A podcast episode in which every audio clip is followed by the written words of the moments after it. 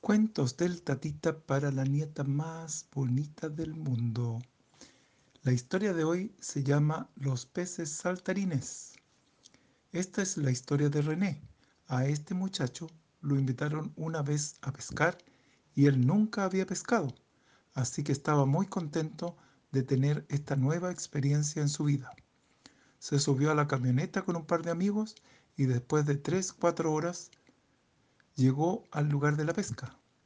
Este era un pequeño arroyito por donde iban a pasar los peces. René estaba con una red en su mano y con botas largas dentro del arroyo, listo para recoger los pececitos. De un momento a otro llegaron al arroyito miles de peces, saltando por todos lados. Había que moverse rápido para atrapar la mayor cantidad de peces posibles. En el momento de mayor actividad, René podía sentir a los peces tocando sus botas. Los sentía por todos lados. Luego de algunos minutos, cuando ya la cantidad de peces en el arroyo era mucho menor, René le comentó a sus amigos la sensación de tener los peces tocando sus pies en el arroyo.